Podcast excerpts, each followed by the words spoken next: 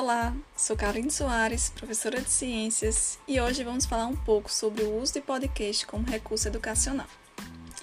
A produção de podcasts pode apresentar inúmeras potencialidades e o desenvolvimento de diversas competências no processo de ensino e aprendizagem.